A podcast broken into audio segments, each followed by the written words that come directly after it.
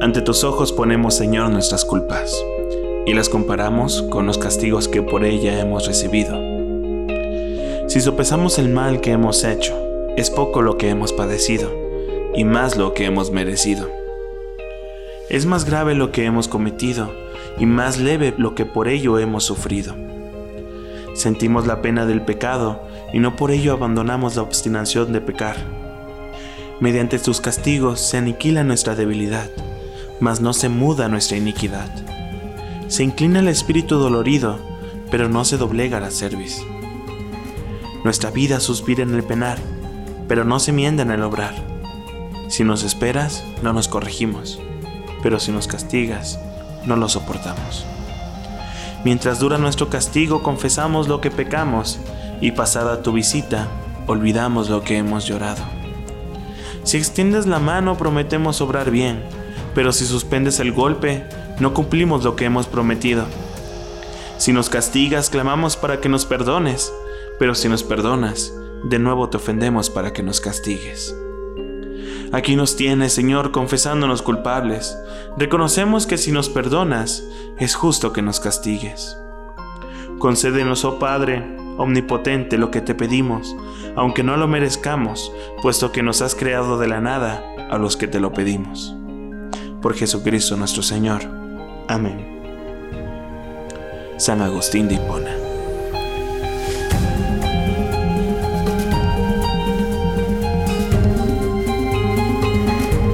Bueno, pues bienvenidos a este podcast de otro millennial católico para los cuates Pomoc.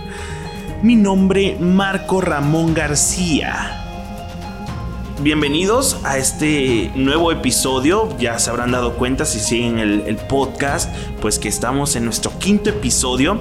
Y pues bueno, podríamos considerar que esto es el tercero de, de los que voy a llamar momentáneamente capítulos completos. Y es que si siguen el podcast, se habrán dado cuenta que los últimos dos episodios han sido de una nueva sección que se llama Pensando, que como bien lo expliqué en el primero, en el primer eh, capítulo de ese de esa sección, pues se trata de hacer lectura de una, bueno, de cosas que he escrito, reflexiones propias realmente, un poco distinto a lo que suelo hacer en este podcast, que es pues eh, investigar un poco de la postura de la iglesia, eh, un poco del catecismo, quizás del código de derecho canónico y demás cosas, ¿no? Han sido reflexiones muy personales sobre diversos temas, bueno, hasta el momento van dos. El primero, eh, no prepares tus mejores argumentos, no tiene caso, donde hablo de, pues bueno, de la falta de buscar la verdad en los debates y que pues realmente los debates hoy en día eh, no se ganan ya con argumentos, sino con otras cuestiones. Y pues el segundo ha sido un poco más popular, es el de AMLO, detente tú, no nos des mala fama a los religiosos. Y es que, pues bueno, surgieron algunas cuestiones con el famoso detente, el sacramental detente y el presidente de la República Mexicana. Y pues bueno, creo que ahí sí me tuve que pronunciar un poquito al respecto porque, como bien lo dice el título, nos estaba dando un poco de mala fama a los religiosos. En fin, eh, si quieres escuchar cualquiera de estos eh, episodios de podcast, eh, pues nos puedes escuchar en YouTube. Me puedes escuchar en Spotify, en iTunes y en Spreaker, que es una plataforma de podcast precisamente. y ahí está disponible para descarga. Y pues bueno, también te invito a que me sigas en Facebook, donde aviso cuando subo un nuevo episodio. Y también comparto algunas cosas, ¿no? Algunas otras cosas. Y pues bueno, sin más preámbulos, vamos a comenzar ya con el tema. Eh, supongo que en el título habré escrito algo interesante y algo que pues eh, denotará un poco eh, sobre qué va este podcast. Creo que se habrá notado quizás que este es un podcast un poco más personal, me refiero a que es, algo sobre una experiencia propia que he tenido y pues como supongo que lo pondré en el título, trata sobre mi experiencia en la misa tridentina. Y es que hace pues relativamente poco, tendrá dos meses, eh, me mudé a la Ciudad de México. Yo soy mexicano, pero soy de una provincia de, México. Y pues una de las cosas que tenía pendiente eh, era precisamente eh, escuchar o vivir esta forma de la misa, del rito latino, que se le conoce como la misa tridentina. Yo ya lo conocía desde hace años, la verdad, y pues por lo mismo, pues estaba un poco emocionado cuando pues salí del departamento, eh, tomé el metro y pues bueno, todo lo demás, eh, pues sí, ciertamente había cierta emoción, pero he de reconocer que no estaba tan apasionado como otras personas, como amigos que tengo, que realmente veían el valor de, la misa tridentina y yo simplemente pues sabía que era más, em, por decirlo de cierta forma, solemne, sabía que tenía ciertas cosas importantes o interesantes, pero la verdad es que no me apasionaba demasiado el tema, quizás porque pasó un poco de tiempo desde que lo conocí hasta entonces, pues o no había tenido la oportunidad o no me había dado la oportunidad de, de vivir esa experiencia. Y pues la verdad es que yo creía que eh, la misa tridentina ciertamente tendría algo más de solemnidad, pero pues la verdad es que de donde vengo, la solemnidad como que es un concepto que no se aprecia muy bien o no lo sé pero la verdad es que en el centro del país al menos se vive un poco más la solemnidad. Eh, me había tocado estar en misas con, pues, con, coros que realmente sonaban muy bien, coros, eh, me, refiero a arreglos corales, eh, con órganos que retumbaban por toda la iglesia y yo pensaba que, que la experiencia en la misa sería algo así, algo como sensorial. Y pues llegué, llegué a la, a la capilla de la Inmaculada Concepción en la Ciudad de México y pues bueno, eh, la verdad es que ya desde que llegas eh, notas algo distinto. Eh, para empezar, está en silencio, hay un ambiente reverente.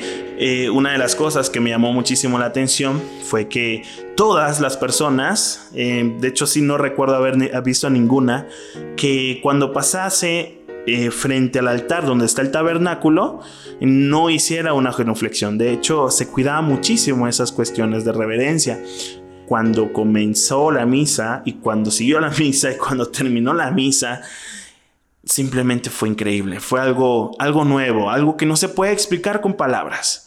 Eh, yo siempre he estado en contra de esta famosa idea, sobre todo de la gente que eh, pues vive retiros o cosas así que te dicen que no te pueden contar, que tienes que vivirlo. Siempre he estado en contra de ese tipo de frases, tienes que vivirlo y que no sé qué que no sé cuánto pero la verdad es que, al menos en esta ocasión, no hay palabras para hacer justicia a lo que se vive ahí dentro.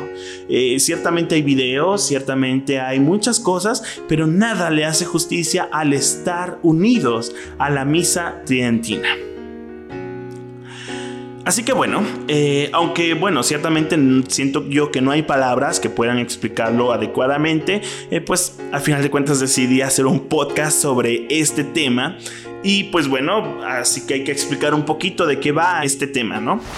Bueno, primero, ¿qué es la misa tridentina? Probablemente algunos, algunos estarán escuchando y quizás les pasaron el, podcast, el, el, link de YouTube o de Spotify o de otra, otra plataforma y se está preguntando, bueno, ¿y qué cosa es la misa tridentina? Ya, ya que hablas de forma tan apasionada de este tema, ¿qué cosa es? Pues bueno, eh, la misa tridentina, pues también se le llama misa en latín, misa vetus sordo, misa tradicional, la misa de siempre, la misa de los santos, etcétera, etcétera, etcétera. La verdad es que tiene bastantes nombres.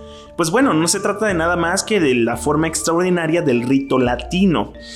Eh, esta forma de la misa, pues es la que se celebró por, pues, por muchísimo tiempo, hasta 1970 que San Pablo VI, por mandato del Concilio Vaticano II, publicó el nuevo orden de la misa o Novus Ordo Mise.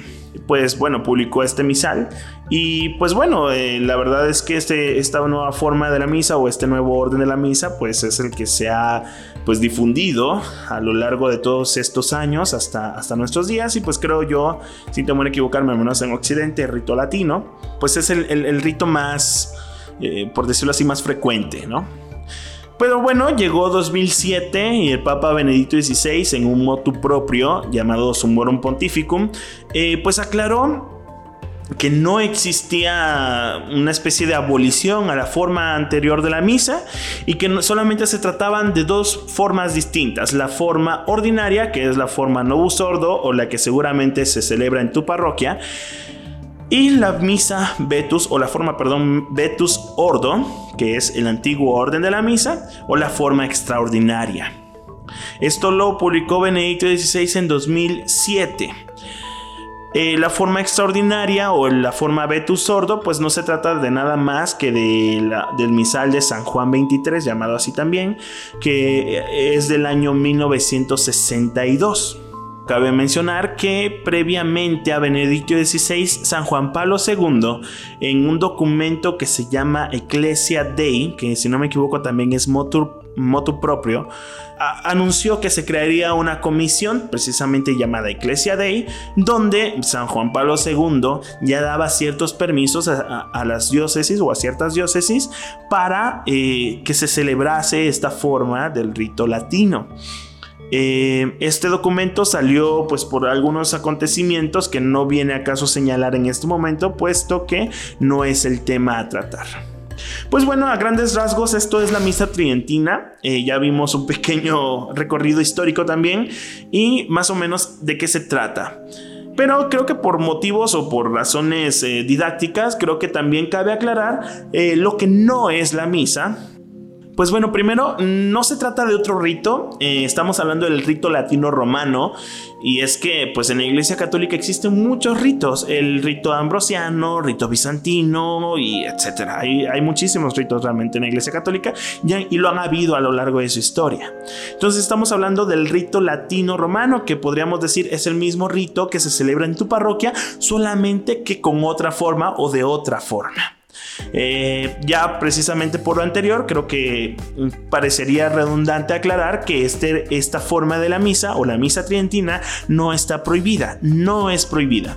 Es decir, eh, es perfectamente permitida que un sacerdote eh, celebre misa tridentina precisamente el motu propio, eh, su mono pontífico de Benedicto XVI, por decirlo así, abre las puertas y da muchas más concesiones a sacerdotes y a comunidades religiosas que puedan celebrar la misa tridentina.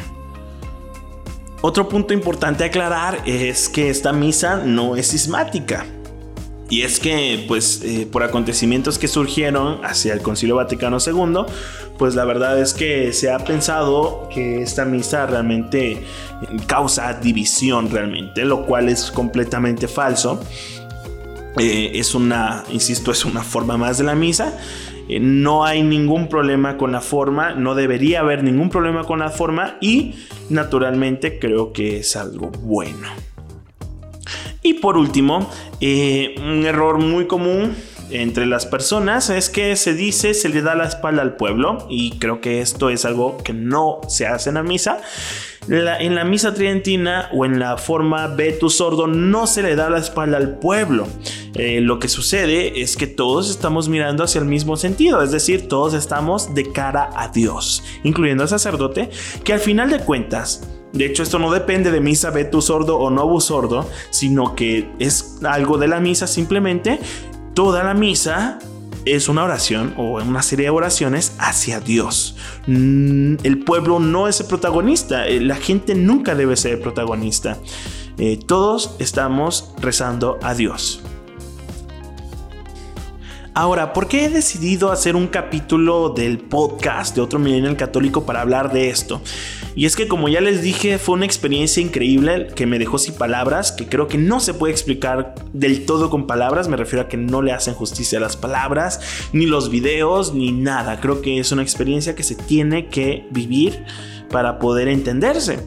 No obstante, creo que se pueden enumerar algunas, algunos aspectos que he encontrado en esta forma de la misa que no debería ser propio de esta forma de la misa, pero que al parecer eh, propician de una mejor forma. Eh, ¿Cuáles son estas, estas, estos puntos? Pues bueno, primero el silencio. Eh, gran parte de la misa se hace o se dice en voz secreta. Bueno, el sacerdote la dice en voz secreta. ¿Qué quiere decir eso? Pues que lo dice como en voz bajita. Entonces, cuando habla en esa voz secreta, pues realmente no es que no diga nada, sino que se escucha muy bajito y pues realmente es como si estuviera en silencio toda, la, eh, toda esa sección. Eh, y pues precisamente eso hace que los fieles puedan contemplar en silencio, que es algo muy importante en, cuando se trata de encontrar a Dios, puesto que aunque es muy placentero el, no sé, música muy estridente, música que nos hace sentir muy bonito, eh, la verdad es que si queremos realmente encontrar a Dios, a Dios, como lo dicen las Sagradas Escrituras, se le encuentra en el silencio. Otra cosa que he encontrado y muy importante es la reverencia. Hablé un poquito ya previamente de esto y es que pues se entiende que Dios es Dios y, se entiende lo que significa que Dios sea Dios. Entonces, entendiendo que nosotros, aunque nos ama muchísimo, somos menos que nada, diría eh, San Luis María Griñón de Montfort. Y pues como somos menos de nada, entendemos que nos ama solamente por pura misericordia, no porque nosotros merezcamos algo. Y eso implica que le tengamos que hacer reverencia, porque es increíblemente grande e infinitamente bueno. Otra cosa que encontré en esta forma de la misa es que al parecer entienden que el fin de la vida es llegar al cielo y que eso debe regir sobre todas nuestras acciones en la tierra el querer llegar al cielo para unirse con Dios. Cuando eh, estuvo pues esta amenaza de la pandemia, bueno, estamos en plena pandemia aún, pero cuando recién estaban abiertos los templos y recién nos iban a cerrar, eh, la verdad es que había cierto dolor y, y, verdadero dolor por parte de los sacerdotes por los feligreses, porque no iban a poder llegar a los templos y demás cosas. Había verdadero dolor y nos incentivaron mucho a la oración para que esto no sucediera. Y una última cosa que noté, eh, pues creo que fue no la más importante, naturalmente eh, hubieron muchas cosas importantes, pero creo que esta es una cosa muy importante, es que la gente, los fieles, todos comulgamos de rodillas y en la boca, como algo normal. Eh, no sé si, si alguien llega a entender esto, pero es que una persona como un servidor eh, que ha descubierto pues, diversas verdades y ha querido comulgar de rodillas y en la boca, por ejemplo, me, acuerdo eh, precisamente en Puebla, pues simplemente no me han dejado y han hecho que me levante para poder comulgar. Y es, triste realmente. De donde vengo no se prohíbe esto, porque de hecho no se debería prohibir. Hay una indicación de que no se debe prohibir al, fiel eh, la comunión por la forma en que quiera comulgar. Pero eh, e, e, es algo que se da. Ahora, aunque no está prohibido de dónde vengo, realmente no es algo muy común ver que la gente comulgue de rodillas y en la boca, que es la forma más reverente que se debería buscar. Se entiende obviamente que si alguien tiene roto el pie, pues quizás, o la rodilla, pues igual no se puede arrodillar y entonces podría comulgar eh, pues de pie o incluso sentado, por ejemplo, si va en silla de ruedas o no sé. Pero pues la idea es que se pueda comulgar de la forma más reverente. Pues aquí la gente comulga de rodillas y en la boca de la forma más reverente que he visto en toda mi vida. Y eso parece exagerado, pero creo que es una afirmación que no tengo temor a equivocarme.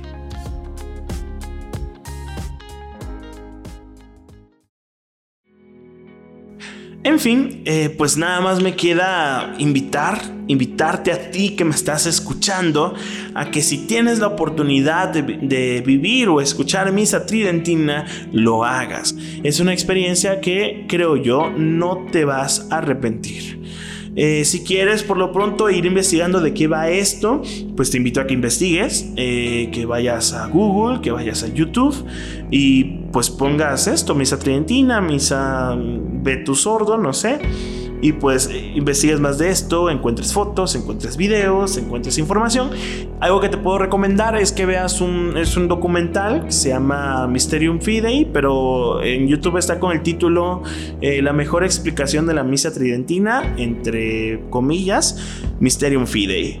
Eh, ahí la verdad es que se explica paso a paso la misa tridentina, es muy bueno, se explica el sentido de cada gesto y creo que, creo que va a ser de mucha utilidad. Y no importa tanto si no sabes latín o si no entiendes el latín, etcétera, etcétera. Y tampoco que el sacerdote no te vea. La verdad es que no tendrías mucho de qué preocuparte porque las oraciones de cualquier forma no son para ti.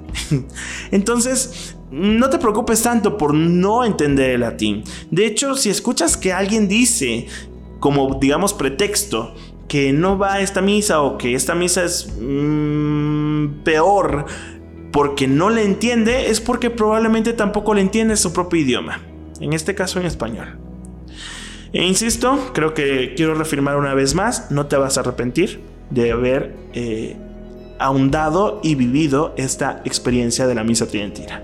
Y sin más, pues bueno, espero que estén muy bien, que la estén pasando bien en su encierro Naturalmente que este encierro les haya servido como una especie de retiro, sobre todo en la cuaresma, eh, aunque aún pueden vivir este retiro, eh, que se hayan enamorado cada vez más de Dios, eh, hayan redescubierto pues estas verdades de la fe y el sentido del cristianismo, que no se trata de nosotros, sino de Dios, y que hayan, no sé, revivido su vida de oración y demás. En fin. Eh, no me distraigo más, espero que esté muy bien, espero que todo lo que hagamos sea para mayor gloria de Dios y para bien nuestro. Hasta la próxima, si Dios quiere.